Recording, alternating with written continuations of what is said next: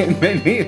No sé qué hice, perdónenme amigos. Normalmente comenzamos con una música muy bonita, pero no sé qué estuve haciendo que lo eché a perder todo, pero hagamos como que lo hice normal. Y yo soy Iván Morales y antes de comenzar amigos, por favor, les tengo que platicar de esto. Déjate inspirar por las animadas aventuras de los Minions para lanzarte en una aventura sin igual este verano. La campaña Pase por México surgió con el objetivo de reactivar los viajes por carretera hacia diferentes destinos turísticos, incentivando al turista mexicano a redescubrir nuestro país y con eso apoyar la industria hotelera y restaurantera, siendo Pase un aliado para el pago seguro y ágil de telepeaje. Además, continúa la aventura amarilla con el programa Paseporte, el cual ofrece grandes beneficios tangibles para sus usuarios, sumando a grandes aliados como hoteles, restaurantes, tours, servicios y experiencias turísticas. Solo presenta el tag físicamente o la app tu tag pase para obtener cortesías, descuentos y tarifas especiales. Encuentra todos los beneficios en pasepormexico.com. Y ahora sí, démosle la bienvenida. Charlie del Río, ¿cómo estás? Bienvenido.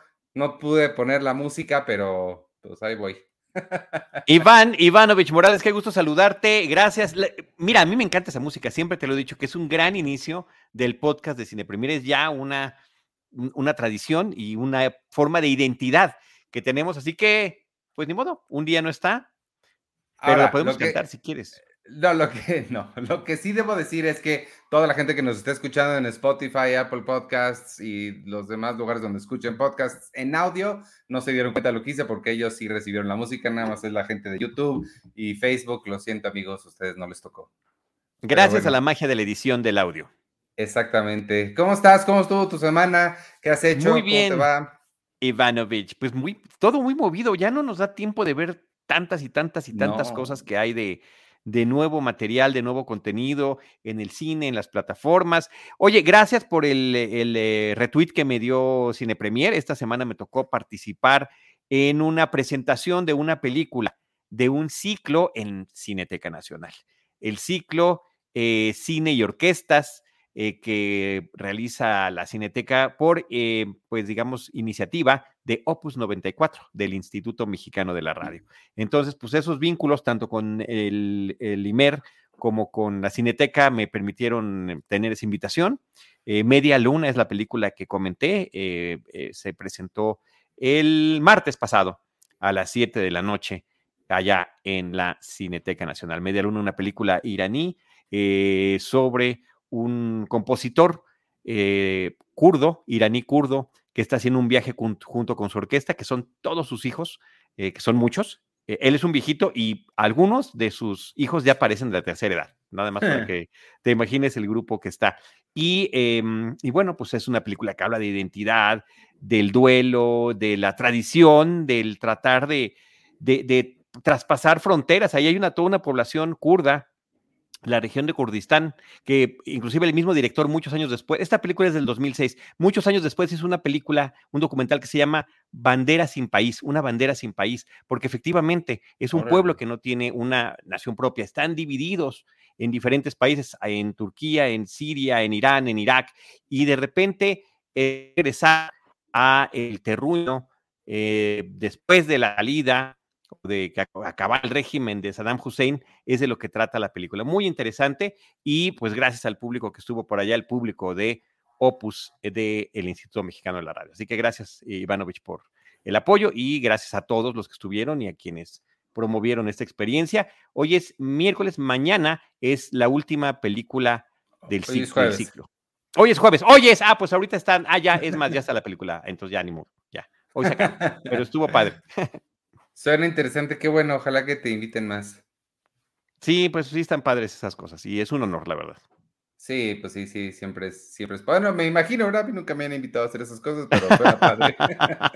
Oye, este, antes de que, de que esto avance más, amigos, al final del episodio, al final del episodio, y es con saña y, ¿cómo se dice? Saña y. Premeditación, alevosía y ventaja para que se queden. Vamos a regalar boletos para la premier de Elvis, Elvis Presley, nada más se llama Elvis. Para Elvis, de, Baz, Luhrmann. ¿Tú ya la viste? Quienes ya la vieron, no, yo no la he visto, Ivanovich, ah, no la he visto, pero quienes ya la, vieron, hablan maravillas de la película. Y yo soy fan de las películas eh, donde Baz Luhrmann mezcla sus historias con música, de Romeo y Julieta, de Moulin Rouge, y, lo ha hecho fantásticamente bien. Y qué padre que aparentemente, vamos a verla nosotros también próximamente y la platicaremos aquí, Elvis haya salido en orden. Y esta es además la película que le dio COVID a Tom Hanks, ¿te acuerdas? Que fue la primera celebridad en contagiarse. De las primeras celebridades del mundo del cine, vamos a decirlo así como para ser más específico, porque seguramente hubo otro tipo de celebridades que se contagiaron, pero sí fue muy él y su esposa. Sí. Este, y estaban justamente en la filmación de la película. Entonces, sí, yo le tengo muchas ganas, se ve padre, entonces quédense amigos o, regresen, pero mejor quédense. Porque nunca, nunca sabemos la hora exacta en la que se va a acabar. ¿Qué tal si regresan y, no se ha acabado? Y ya ¿Qué tal si se acabó? ¿Qué tal si regresan y decimos, como dijimos a la mitad del episodio, quienes nos den, digan la palabra clave tal, Oye, una palabra clave, esa está buena. Vamos a darles una palabra clave. Está buena, está buena. Y que eso sea lo que, lo que manden. Mientras tanto, pues, ¿qué te parece si, si comenzamos? Este, no hay muchísimo esta semana y tengo los estrenos de, de, las demás plataformas y tampoco hay muchísimo. Esta semana está como, como lenta, flojona, pero sí hubo un par de cosas que llegaron a diferentes plataformas. Este, hay una serie nueva que no sé si quieras comenzar con eso, una serie nueva en Apple TV eh, Plus que se llama Loot. En español le pusieron todo el dinero. Es protagonizada por Maya Rudolph y en el tráiler sale Adam Scott, pero Adam Scott no sale en la serie. Nada más es Maya Rudolph y este y bueno otra gente, Ron Funches, eh, Nat Faxon, sale mucha gente chistosa de la escena de comedia alternativa de Los Ángeles. Eh, ¿Sí viste, eh, ¿cuánto, cuántos viste o ninguno? Dos episodios, dos de los cuantos, tres van, ¿no? según yo hay dos y el tercero es este o tres. No me acuerdo, yo vi todos los que están y este viernes sale el nuevo. Muy bien, pues vi dos. ¿Y qué te pareció? Eh, voy a dejar que tú empieces porque a mí no me encantó, pero tengo varias razones para, ah, para comentarlo. Este, ¿En serio? no me encantó, sí me encantó, no me encantó. No me, no me parece mal, pero no fue algo así que yo dijera, wow, urge hablar de esta serie. No. Fíjate que, bueno, a mí, bueno, sí, debo, debo matizar también, no, es que a mí me haya encantado, pero sí me gustó, este, de lo que se trata, para que sepan nuestros amigos escuchas, es eh, básicamente una pareja es, eh, se separa, él es extremadamente rico porque es de estos de tecnología que inventó algo, que también eso ya me está un poquito cansando, ya demasiadas historias sobre gente tipo Elon Musk, Mark Zuckerberg y esta gente, pero, pero bueno, es una pareja, él es Adam Scott, sale en el primer episodio, y ella pues al separarse se queda con un montón de, de, pues, de lo que le corresponde con el, después del divorcio, y no sabe bien qué hacer con tanto dinero, no sabe bien qué hacer con su vida porque pues desde hace mucho no trabaja y ahora decide que se entera, primero se entera que tiene una eh, fundación, una fundación de caridad y pues se mete ahí a trabajar, pero pues se imaginarán las,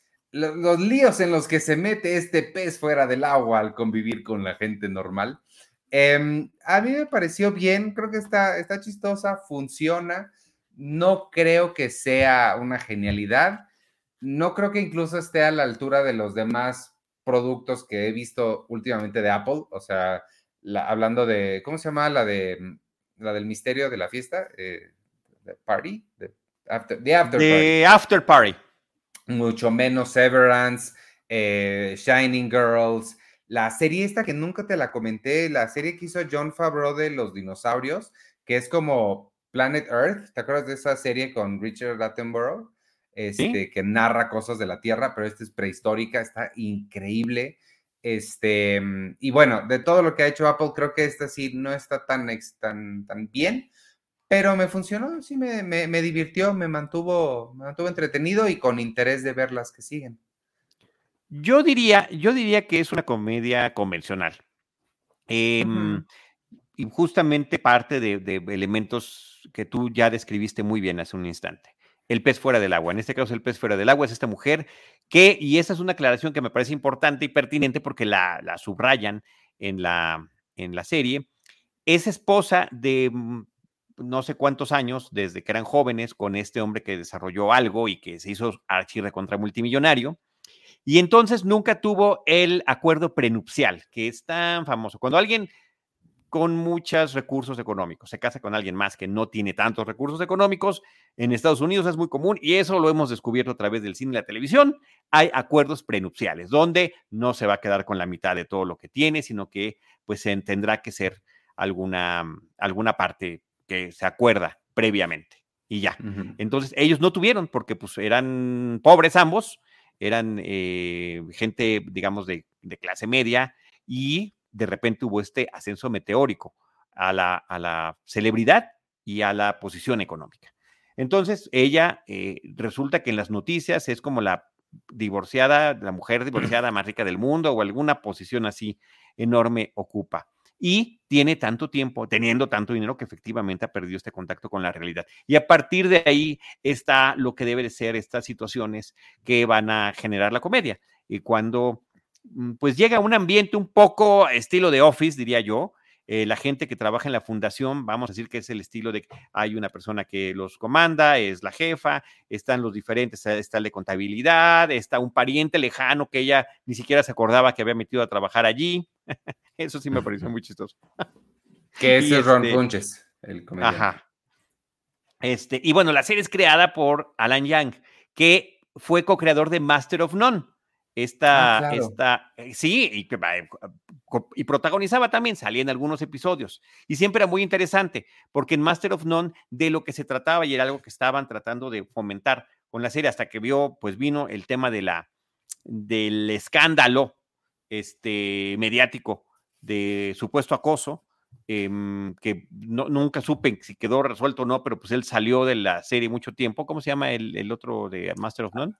Ansari. Ah, sí, Sansari, sí. Este, y luego regresó para terminar la serie con una última temporada donde casi no salía y donde, ah, no sé si la terminaste de ver, ya, yo sí, pero ya tomó, ya no era el, mismo tono ni el, mismo comedia, es más, ya se convirtió un poco en drama en esa última temporada. Por eso no la vi. Centrándose en otros personajes. Bueno, Alan Young está de regreso. Con, con, esta serie. Él dirige al menos estos dos primeros episodios. Insisto, son episodios bastante cumplidores, pero no me pareció nada particularmente excepcional. Este asunto de que alguien con tanto recurso económico no tenga filtros ni nadie que le aconseje sobre cuáles ¿no? las directrices de su, de su economía, de sus fundaciones, de, su dinero, de la administración de su propia casa, ¿no? Cuando se va, eh, deja su casa unos días, le dice a todos los empleos, que son muchos, porque es una residencia así, o sea, la de Tony Stark se queda corta. y le dicen, pues no sé, este, disfruten la casa, ¿no? Y corte A, todos los empleos están en la alberca, en las albercas, porque son varias albercas las que tienen lugar. Y este asunto de, de, un poco de, del comportamiento de Nuevo Rico, pues aquí ya lo vivimos con, con alguna telenovela. Este, ¿cómo se llama la telenovela del Nuevo Rico, Andy? Huicho Domínguez, de Huicho Domínguez. Entonces dije, un Huicho Domínguez gringo no, no me hace tanta gracia. Eh, pero sí. Qué chistoso referente agarras de. El humor viene de. No, y a lo mejor nadie lo conoce, pero. Porque es muy viejo, es muy viejo el, referente de Huicho Domínguez.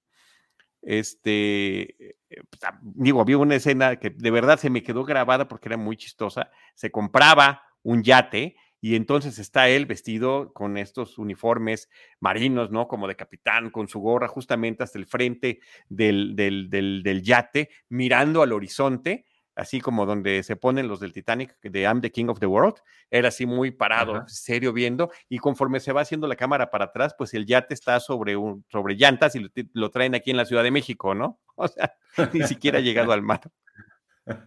Así termina Community. Ah, no, cuando se va Donald Glover, así se va en Community. Así se va, ándale, ándale. Aquí lo hicimos primero, toma eso, Donald Glover, y toma eso, Community, justamente cuando Community empezaba a fallar. Entonces, pues es un poco el tipo de humor que, que, tiene la serie y al mismo tiempo está como así el comentario social de, oye, te tenemos que aterrizar porque mira, creo que eso, está bueno, o sea, no es en cualquiera de sus empresas donde está ella incorporándose para tener un motivo, para, porque lo que tiene ella es un duelo de pareja. O sea, de repente te enteras que la persona con la que tuviste toda una vida en común, pues te ha traicionado. Y, eso, este, independientemente de que le haya dejado o no dinero, eso es lo de menos. O sea, esa traición. Y ella está en un duelo constante y no sabe cómo salir de él. Este, pero pues creo que desde el primer episodio ya sabes quién lo va a sustituir. O sea, es como muy evidente eh, algunos guiños que están haciendo ahí a la posibilidad que encontrará en ese entorno laboral de la fundación. Entonces digo, es, bueno que sea una fundación porque está este asunto de que, oye, ubícate, ¿no? O sea, no puedes decir estas cosas enfrente de, de este grupo de personas. A mí, o sea, no, estoy, eh, veo a lo que te refieres en esencia, pero, pero no estoy tan de acuerdo en el estilo de humor. Creo que lo, lo estás, lo, estás abaratando. O, no sé si es por, por, la referencia que hiciste de Huicho Domínguez, que yo nunca vi, pero ubico lo que hace Televisa. Eh, no, es que aunque no lo hayas visto, sabes quién es, ¿no? Creo. Sí. Trascendió de esa manera. Pero es un humor muy chafa ese, no creo que esté a mm. ese nivel esta, así es. No, pero, pero, pero no está al nivel de otras grandes series que hemos visto, o sea, no veo posibilidades de trascendencia de un divertimento mm, casual, ¿sí? ¿Está bien? Si les gusta, hay mucha gente fan de Maya Rudolph, ella está aquí con todo, haciendo sus gesticulaciones habituales a la N potencia, entonces eso puede ser que les guste. No sé, creo que yo la elevaría un poquito. sálvala, sálvala, sálvala. o sea, sí, no, no creo que esté tan, tan de la, tan, tan, tan del rebaño, pues. Eh, sí creo que sí está un poquito más, más elevadita. Y es que, ¿sabes que Como dices tú, como, como tú mismo me estás diciendo, hemos visto tantas series sobre personas increíblemente adineradas, muchas de estas historias de la vida real que hemos comentado aquí muy recientemente, o otras como la serie Billions, por ejemplo, ¿no? Que sabemos cómo darle cierto tipo de credibilidad a que la gente en realidad esté en esa posición y, no, y hasta la forma en la que se comportan, la forma en la que la gente se refiere a ellos, si se pueden o no acercar, eh, los berrinches que pueden hacer en determinado momento y cómo tiembla todo el mundo a su alrededor. Y aquí sí parece que están jugando a los ricos, ¿no? Con, con el tipo de toma de la casota, con el, no, la, ya sabes, en, en, los créditos iniciales están los billetes, este, no sé, a mí, mira, te voy a decir eh, eh, por qué sí, sí, lo, sí lo pongo al nivel de Huicho tan solo como arranca la serie, esto no es un spoiler, van en una lancha, este, ¿cómo se llama este, el que es el esposo? El, el, de, el de, Severance. Adam, Scott. Adam Scott y Maya Rudolph, y le dice, ¿te gusta tu bote? ¿Te gusta tu nuevo bote que te acabo de regalar por tu cumpleaños? te lo diré cuando lleguemos a él, ¿no? Y entonces ya se abre la toma y entonces ves que están llegando a un megayate espectacular. Entonces, sí, sí, pero... sí es, sí es el mismo tipo de humor. No, o sea, estás siendo súper, o sea, con ese tono, si, ese, si con ese tono que usaste describes el padrino, va a, sonar igual de babosa, o sea. No, Pues sí, ahí está Lut para todos ustedes. Sálvala, Ivanovich. Tú sigue la Sí, no, no, no le crean, amigos. Está mucho más divertido. No te, y es que no se parece. El humor de Televisa es de, o sea, de pena ajena, ¿no? Es, es es, una simple referencia. No digo que no, no es, ni siquiera sé cómo se llamaba la serie, porque no se llamaba Huicho Domínguez. O sí, no sé. Pero este, no, nada más fue una referencia que di. Dije, pues tenemos algo aquí en nuestro país que tiene alguna semejanza. Vamos a traerlo a colación. No, no. No digo que todo el programa sea así. Porque Vean, amigos, dudo, que yo mismo haya visto alguna vez un episodio completo de esa serie. Véanla y me dan. esa escena en particular que les estoy narrando. sí, véanla y forjen su propia opinión, por supuesto. Oye, y vean el trabajo de, Alan y de Maya para que, para que vean el tipo de cosas que están haciendo hoy en día. Este, déjame contestarle a Gabriel y a Gabriel y a Elisa que están preguntando, muy, eh, tienen muchas ganas de saber. Me preguntan, eh, Iván duda, ¿algún día volverá Checo con clasificación pendiente? No sé, realmente tendrías que preguntarle a él. Eh, no, no, verdad no sé. Este, es, la respuesta oficial. Em, eh, y, pues ya, no sé yo por qué sabría. Yo diría, sin em, saber tampoco nada al respecto, clasificación pendiente está pendiente. Y saludos muy cariñosos a Checo. Sí, muchos saludos y que sí, pues que regrese cuando quiera.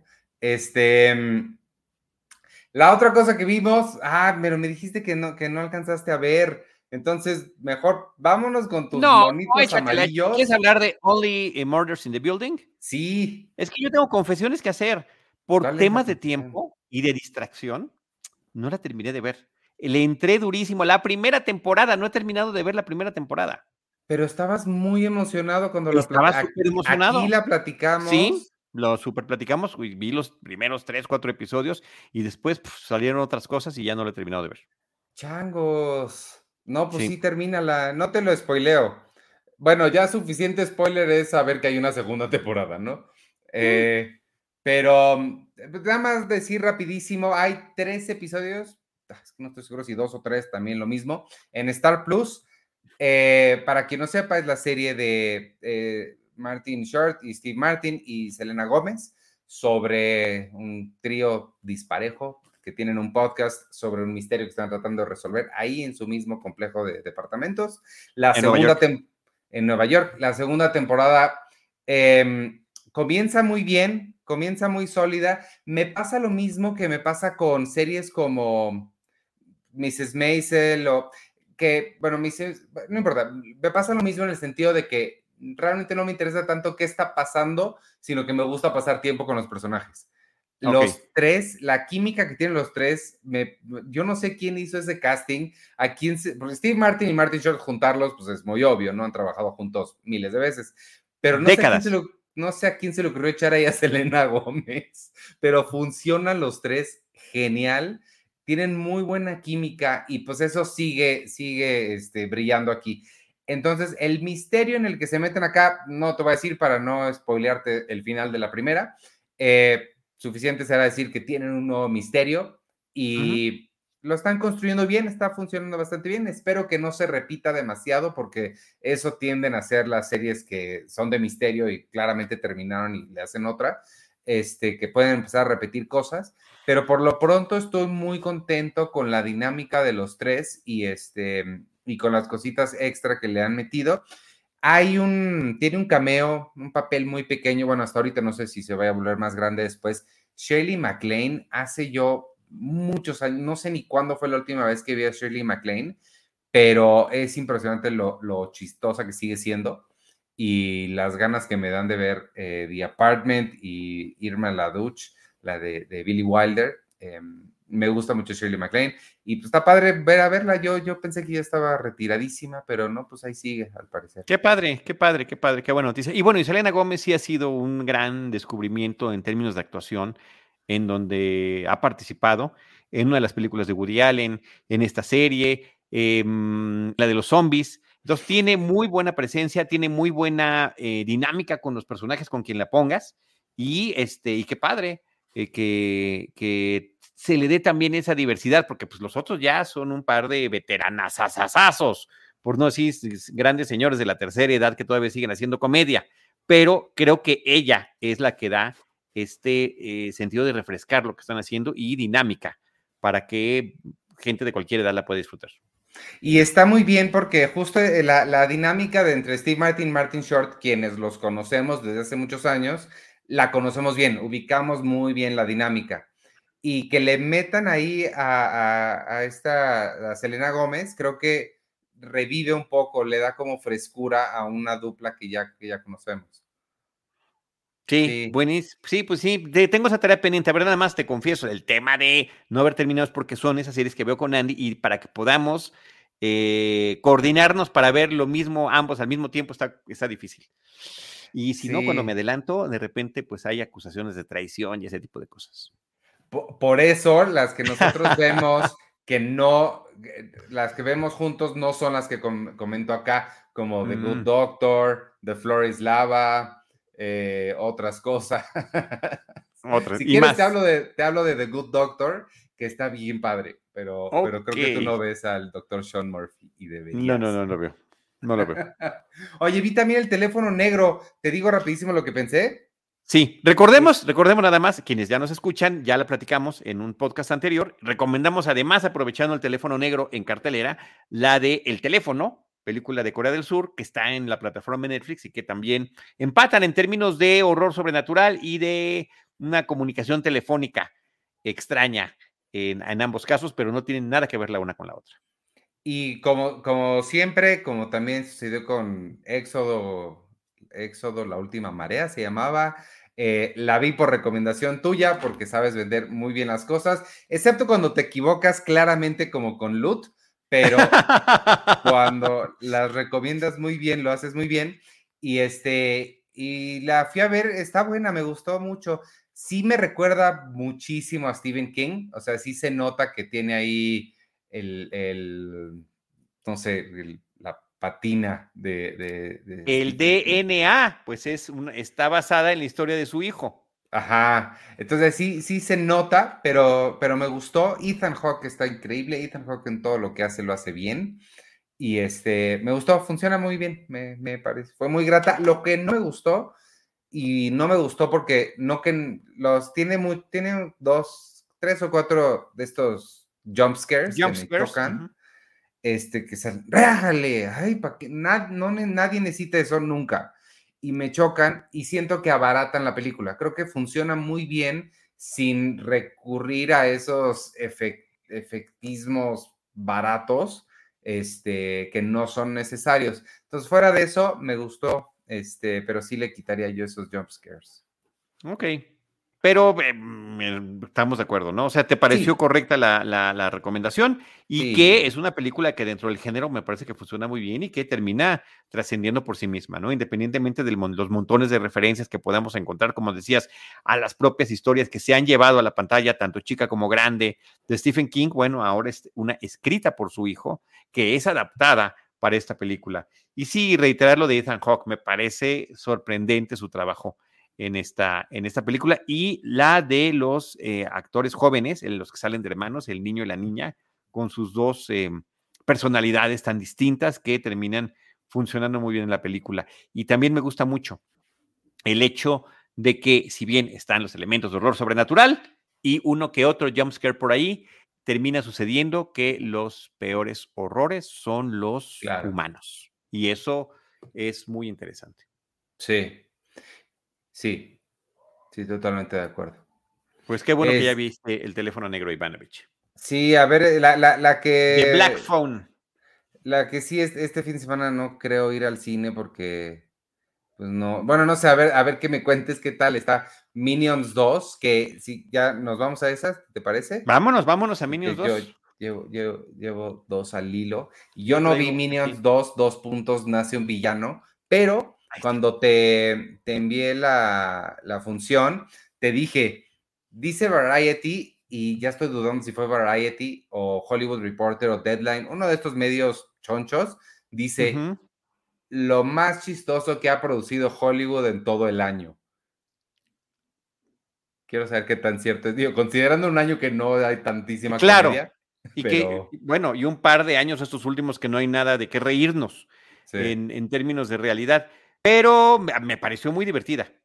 Em, ¿Alguna aportación novedosa e increíble que haya hecho la película? No, pero el hecho de volver a utilizar de manera correcta a estos personajes que se han vuelto muy queridos, muy entrañables, muy divertidos y cuyo humor se basa en su ingenuidad, en sus travesuras, en su lenguaje ininteligible, en las torpezas que constantemente están realizando bien con un elemento que me parece que es importante destacar. Recordemos que estos personajes, los Minions, salen a partir de Despicable Me, la película del 2010, eh, mi villano favorito, mi villano favorito, ¿verdad? Así se llama.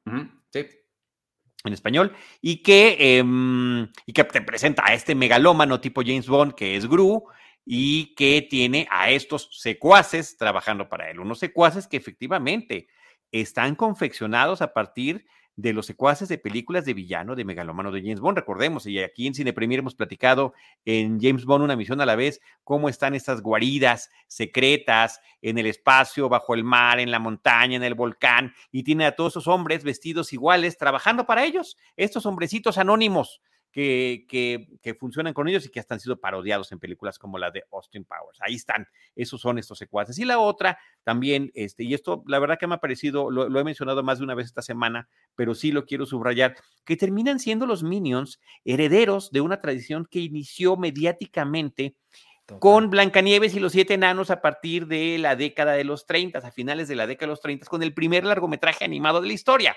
Personajes similares, pequeños, cuya diferencia va a ser que sus personalidades son distintas y es los que, los que los va a poder identificar a uno del otro. Ese mismo estilo se retoma en los pitufos, que además tuvieron un éxito inusitado a través de la versión que se hizo para Hanna Barbera en una caricatura eh, televisiva que le dio la vuelta al mundo. Después se hicieron películas animadas digitalmente. Yo creo que hasta los Gremlins son un poco herederos de eso, en el tono de ya de humor negro, rayando con el horror. Y finalmente en el 2010, pues llegan estos Minions. Eh, Sergio Pablos, el animador Sergio Pablos español, él es el que hace la idea original de los Minions, es, digo, de, mi villano favorito, es el concepto de él. Y después ya son un par de directores eh, de Illumination Entertainment los que se encargan de armar la película y diseñar con un, con un em, creador de personajes francés eh, que se llama Eric Guillon a estos chiquilines. Entonces, eh, hubo muchos diseños diferentes hasta que llegaron a este. Los directores de la película son los que inventaron el tema de este lenguaje que ellos hablan utilizando palabras distintas, casi siempre de comida, en diferentes idiomas.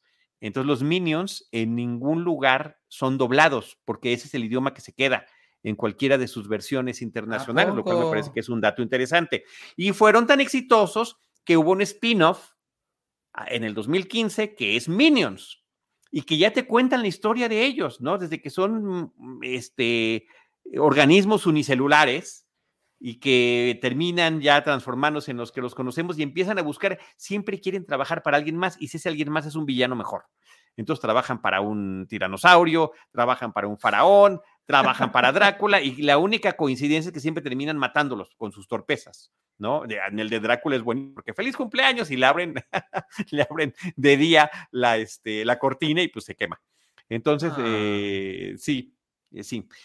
El tema con la película de los Minions anterior es que originalmente fueron diseñados como personajes de soporte.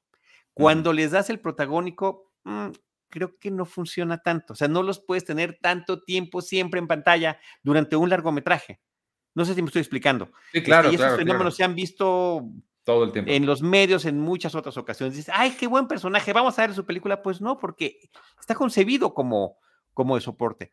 La gran ventaja, ya regando a la que se acaba de estrenar esta semana, a Minions 2, eh, Nace un Villano, es que, si recordamos el final de la primera de Minions, conocen a Gru niño y ahorita continúan con él en su infancia. Se supone que Gru tiene unos 12 años él está con esta intención de convertirse en villano, admira a los grandes villanos de su época. Ahora estamos en la década de los 70. Eh, la película pasada, la de los Minions, eh, original, la del 2015, pues tiene toda esta música de los 60, incluyendo temas de, de, los Beatles y demás. Y ahora estamos con temas disco propios de la década de los 70 y también con temas de rock de la década de los 70. Entonces, está, esa parte musicalmente está muy bien y el equilibrio que se logra ya con la presencia de Gru, creo que da un producto mucho más completo. Me tocó ir a esta función de prensa diagonal Premier, donde hay público eh, grandísimo y niños y, adultos.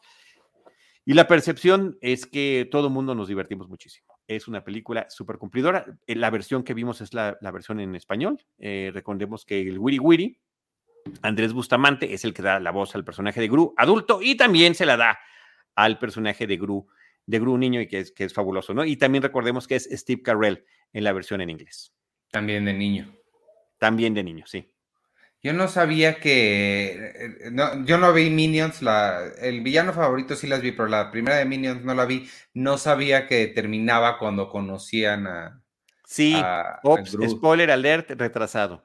No, pensé que era de Gru de niño también. No, sabía lo del tiranosaurio y todo eso. No, no sabía nada.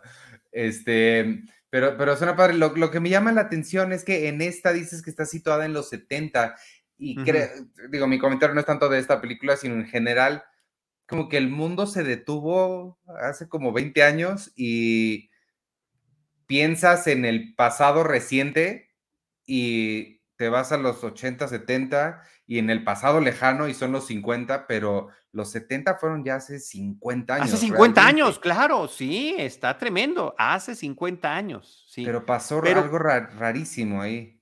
Pero en el caso de mi villano favorito y de todo esto que ha generado, porque estas ya la son tres de mi villano favorito y dos de Minions, son cinco películas. Hay un villano favorito más un Despicable Me que creo que será para el próximo año. Uno o dos, faltan uno o dos años para que haya una, una más de esas. es que siempre tuvieron esta onda retro, sin duda alguna. claro, sí. Insisto, es un coqueteo tremendo en términos de diseño y de historia con el cine de Bond de la década de los 60, con el Bond sesentero además. Habría que hacer esa, esa precisión. Y la otra, pues es, es curioso que en este mundo en el que mediáticamente en, los, en series de televisión y en, y en películas ya tenemos a estos personajes protagónicos que normalmente no son, digamos, voy a ponerlo entre comillas, los buenos de la historia. Tenemos en Los Sopranos a un gángster, en Dexter a un asesino serial, en Breaking Bad a un eh, productor y traficante de drogas, etcétera, etcétera. Pues ya nos ponen también para el público familiar y, e infantil, para el público familiar e infantil, un villano. Y en el caso de Gru vemos que efectivamente pues es que tiene su corazoncito y la forma en la que cambia cuando adopta a las niñas, que también es un tema que me parece muy entrañable. Y aquí se sigue subrayando también el tema de su difícil relación con la mamá. Él, es eh, mm, hijo de, pues no se le conoce padre, eh, de, madre soltera, y nunca tuvo una buena relación con la mamá. Entonces, eso también, digamos, que es como alguno de los antecedentes del personaje. Pues suena bien, igual y, no, no, sé si me convenciste para ir al cine a verla, pero quizá cuando salga puedo ver la primera y luego... No, no, está bien. Eh, mira, ahorita si tú abres HBO Max, lo primero que te pone es la de Minions, la original. Entonces puedes ah, verla, pero yo sí digo, que, y ahí lo vas a notar, que sí hay una diferencia importante entre Minions y Minions 2, eh, por el asunto de que no me, me pareció que les costó más trabajo mantener la atención en esta, en la de Minions anterior, porque insisto, son, son de reparto y ahora no lo son. Y, este, y, en esta ya vuelven a su origen, ¿no? Y además también mencionar al director Kyle Balda, que es uno de los hombres que ha trabajado pues con los otros dos directores eh, de, los, de los Minions. Ellos trabajaron juntos los tres en la de Lorax y ahora le dan esa responsabilidad y pues la termina llevando muy bien. ¿Fuiste a la función, fuiste con Carlitos o tú solo? Sí, fui con él. Fui con él y, a él, ¿qué le pareció? A él le gustó muchísimo. Y él es, eh, eh, pero él es generación Minion. O sea, él va, va prácticamente, em, sí, nació el año que, nació la, primera película. Entonces él va con ellos. en este mismo viaje. ¿Pero no dijiste que la película era de 2015? 2010, mi villano favorito, 2015, la primera de los Minions. Ah, ok. Ok, ok, ahí está El, dato preciso. Pues, pues a ver si la voy a ver. Mientras tanto, puedes hacer un, un, texto o un segmento aquí que se llame Un minión de razones. ¿No te gustó más mi, mi tweet para anunciar este episodio? Que dije only, only Minions in the podcast. Ah, sí. Está mejor. Cierto. Está mejor que un minion de razones. Ahora, para ser justos, funcionaría mejor si hubieras visto Only Murders in the Building, ¿verdad? Pero... Claro, claro, claro, claro, claro. Oye, me está preguntando, bueno, nos está preguntando David SN00 si nos interesa la temporada 4 de Westworld. ¿Cuál es tu respuesta? Mi respuesta es sí me interesa, pero primero tengo que terminar la tercera. Y además ha sido una locura el tema de, las temporadas de Westworld. Cada una te va, es como un laberinto así súper complejo al que te va, al que te va llevando en torno a estos eh, personajes de inteligencia artificial que cobran conciencia de sí misma y están tratando de eh, retomar el control o tomar el control de su existencia, ¿no? Yo ahí la conecto muchísimo con, con el tema básico de Blade Runner. Claro, ¿En qué temporada se sale Evan Rachel Wood del parque y ya está vestida de moderna y todo y que sale Aaron Paul? Em, en la 3, pero son unos flashbacks que tiene. es que te digo que está muy complicado todo el tema. Ah, bueno, porque esa, donde sea que eso suceda, esa es la que ya creo que vi un episodio y ya no, no me interesa si no están en el viejo este. O sea. Uy, no, no, pues eh, no, es que aquí ya cambia, conforme va avanzando la historia van cambiando de todo. Ok, muy bien. tengo a los tres, pero, pero sí los quiero, sí, no. Ya una vez que se salieron del parque, ya no, ni siquiera cuando se fueron al de Japón, ¿cómo se llama? Es que es parte del mismo parque, es parque del mismo parque. Sí, pero ahí ya perdió mi interés, ya. No, quiero vaqueros. Vaqueros o nada. Bueno, se, se llama Westworld, ¿verdad? Pues sí. Oye, este, bueno, pues ahí está Minions 2, nace un villano, amigos. No sé si tienes algo más o te cuento de la otra que yo vi. Venga, venga. Sí. Este, nada más eh, he continuado, nada más había visto un cachito, más bien, un, el primer episodio de Lakers. La, esta sí no te va a interesar nada a ti, Charlie, lo siento, pero está bien padre la serie de los Lakers. Es protagonizada por, por este John C. Riley, que todo lo que hace lo hace bien. Em, eh, para que sepan, es la historia de los Lakers en los 80, cuando llegó Magic Johnson, que se convirtieron en, fue toda una década de los Lakers que se conoce como Showtime, en la que el nuevo dueño, que es interpretado por John C. Riley, decidió que quería convertir el básquetbol en un, todo un show, porque en ese momento la NBA estaba muy mal vista, incluso de hecho se burlan de que el, boliche les estaba ganando en ratings.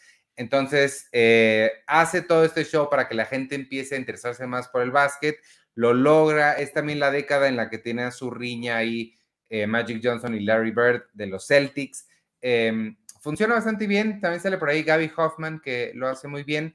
Está padre la serie, sí creo que nada más a los que les interese el básquetbol les va a gustar, no creo que funcione mucho más allá de eso, no es como las series otras biográficas que hemos visto que sí funcionan porque son interesantes para quien sea la de la de Uber o la de WeWork o, o, la de Theranos.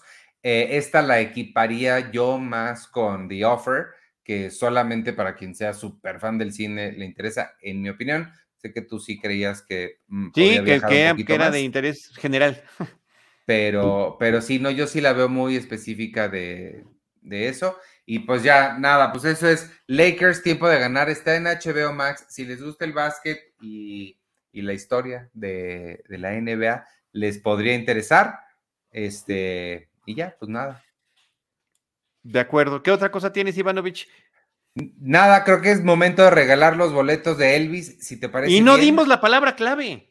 Hay que, no, hay que darla ahorita y que nos la manden a trivias.cinepremier.com.mx y las primeras cinco personas, tenemos 10 boletos dobles, cinco van a ser para patrons, eso los vamos a poner en Discord con sus propias reglas, las otras cinco los vamos a dar para el resto de la gente que por alguna razón no nos quiere apoyar.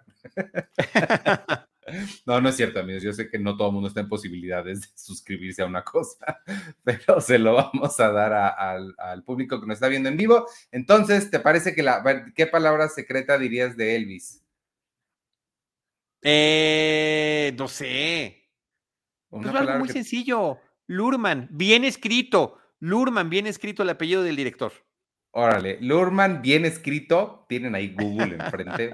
Los primeros cinco que nos manden a trivias arroba cinepremier.com.mx, les vamos a dar los códigos que tenemos dobles para que se lleven esta, em, para ir a ver la función. La, ah, les debería dar los datos de la función, ¿verdad? Que tal que no pueden.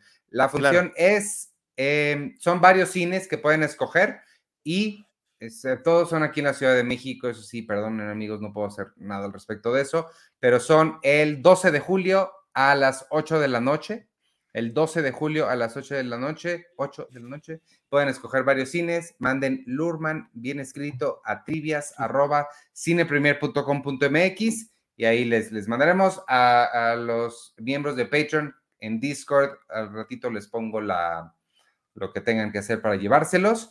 Y recordarles también, ya que estoy hablando de Patreon, la semana que entra ya empezamos con el nuevo ciclo del Cine Club. Ahora nos vamos a ir bien clavaditos con Kurosawa. Vamos a empezar con, ¿cómo, se llama? La Gran Fortaleza. Tú la has de conocer porque inspiró Star Wars. la este, Fortaleza, ¿no? Nada más la Fortaleza. La Fortaleza. Según yo. Eh, esa va a ser la primera que vamos a analizar de Kurosawa. Y les adelanto, amigos, vienen en algún punto en este verano en algún punto van a venir cambios para Patreon que nos van a afectar a todos, lo estamos platicando, este, pero está padre porque ya necesitamos darle ahí una, un cambicito. Ah, sí, me está recordando Víctor, en el asunto del correo, quien quiera los boletos de Elvis, el asunto pónganle boletos Elvis y ya en el cuerpo ponen Lurman bien escrito. Ese es el único anuncio que tengo. Este, ¿qué? Pues ya nos vamos despidiendo o qué? Vámonos despidiendo, Ivanovich. Vámonos despidiendo. Vamos, eh, Seinfeld se pasa para mañana, amigos, porque no nos da la vida y Charlie tiene ahorita Citizen Boomer con El Salón Rojo. Este, entonces, mañana vamos a hacer Seinfeld. No sé si en vivo o no todavía, pero lo subimos. Espero que mañana mismo me dé tiempo de subirlo. La vida cada vez se vuelve más complicada. Mientras tanto, y nos despedimos, este, déjame echar mi monólogo de esto para uno, agradecer a la comunidad de Patreon. Suscríbanse a patreon.com diagonal cine premier. Ahí están los nombres de quienes están en los niveles que reciben un agradecimiento en pantalla. Y además, esta semana llegan a los cines, bueno, nada más Minions 2, nace un villano. En Netflix está ya la teoría del todo a partir del el primero de julio. Lara Croft, Tomb Raider, La cuna de la vida. El 6 llega a Netflix Control Z, la temporada 3. Y este viernes, no se les olvide, es el, el final de Stranger Things. Estos capítulos ya de, creo que es hora y media que van a durar. Em, ya a partir de este viernes. En Star Plus está una serie que se llama The Loudest Voice, la voz más fuerte, supongo es con Russell Crowe, cambiadísimo. Véanle ahí, nada más la foto de Russell Crowe en The Loudest Voice, se ve muy interesante. Y una cosa que está una docuserie que suena padre que se llama Captive Audience, A Real American Horror Story. Ambas llegan el 6 de julio a Star Plus.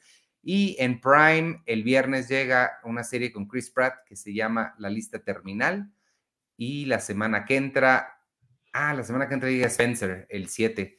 Este, y el 15 llega The Good Doctor, pero les platico cuando llegue porque es bien padre el doctor Sean Murphy. Vámonos entonces, Charlie, si te parece bien. Gracias amigos por acompañarnos. Yo soy Iván Morales y me pueden seguir en arroba Iván Morales y en todas las redes sociales de Cine Premier.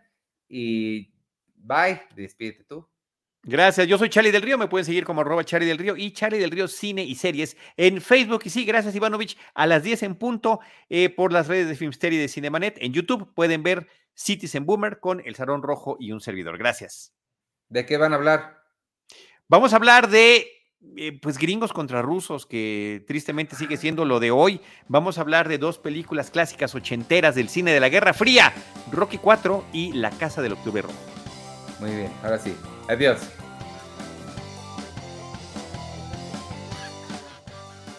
El podcast de Cine Premier es producido por Cine Premier y Producciones Jimba. Consulta todo nuestro contenido en cinepremier.com.mx. Y si te gustaría apoyarnos y todo el trabajo que hacemos, ve a patreon.com diagonal cinepremier y considera unirte a nuestra comunidad. Recibirás acceso al Cine Club, boletos para el cine cada mes, talleres, pláticas, podcasts exclusivos y mucho más. Es a través de nuestro público que todo lo que hacemos es posible. Para información comercial, escribe a ventas arroba cinepremier.com.mx.